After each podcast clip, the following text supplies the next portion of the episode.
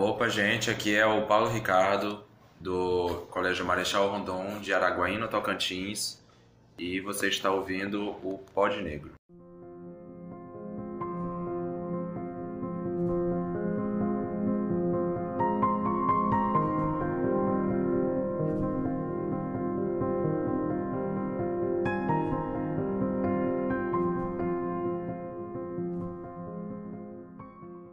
Hoje é, eu estou aqui com o Daniel Bom dia. E aí, gente? e também com a Micaela. Oi, gente. E a gente vai estar conversando aí um pouquinho sobre o racismo reverso, é, citando alguns escritores negros também e algumas vertentes desses assuntos aí.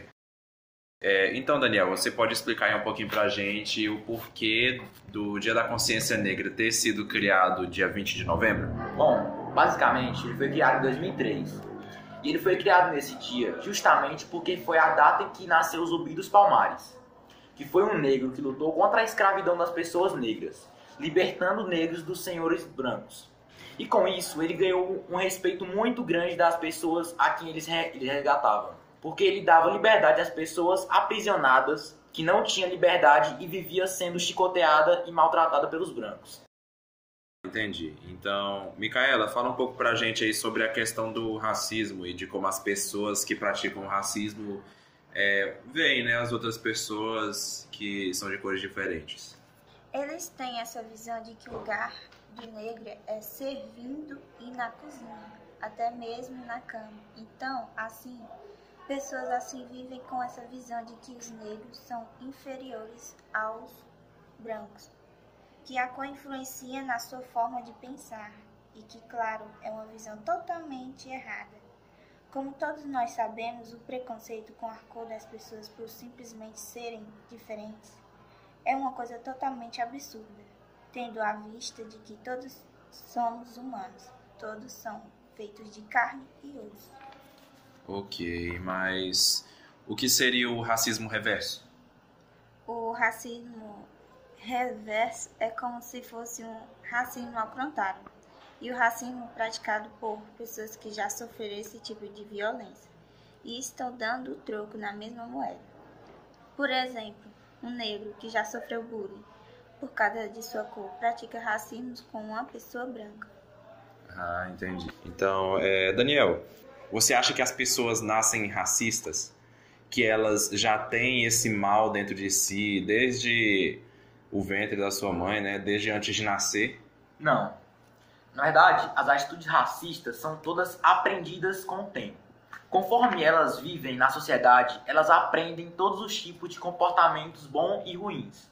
Entendi. É, então, falando nessa questão do- das crianças aprenderem é, conforme elas vivem, né, coisas boas e coisas ruins, eu já vi falar aí sobre um teste, um tal de teste da boneca, é, que eles fizeram com crianças, é, com crianças assim, acho que numa faixa etária de uns 6, 7 anos, umas crianças assim, que já entendem o que, que se passa, né? É, o que, que se passa ao redor delas e tal.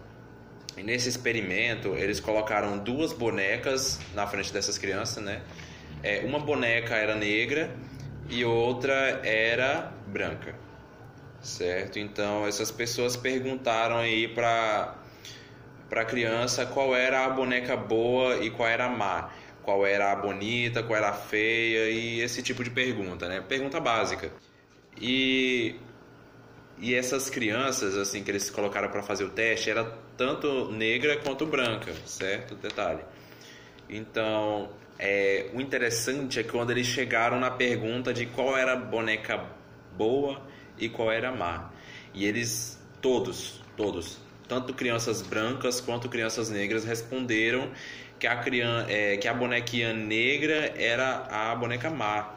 Né? Assim, então a gente pode ver com esse teste o quanto o racismo está afetando até as crianças, né? Assim, porque as crianças vivem no meio de uma sociedade racista, então elas acabam aprendendo esses esses hábitos, esse, essas coisas também. Então, assim, qualquer lugar que a criança frequente, tanto na família, na escola, nos coleguinhas da rua, é, que elas brincam ali, né, de bola, de esconde-esconde, todas é, aprendem, aprendem umas com as outras, né? elas são influenciadas. E falando é, em influências, temos ótimas influências também, como Jamila Ribeiro, é, que você poderia falar um pouco mais sobre ela, Micaela? Claro. Djamila Ribeiro nasceu em 1 de agosto de 1980. É uma filósofa feminista negra e também escritora, que a propósito escreveu Pequeno Manuel Antirracista, Quem Tem Medo de Feminismo Negro, Lugar de Fala e outros muitos exemplares.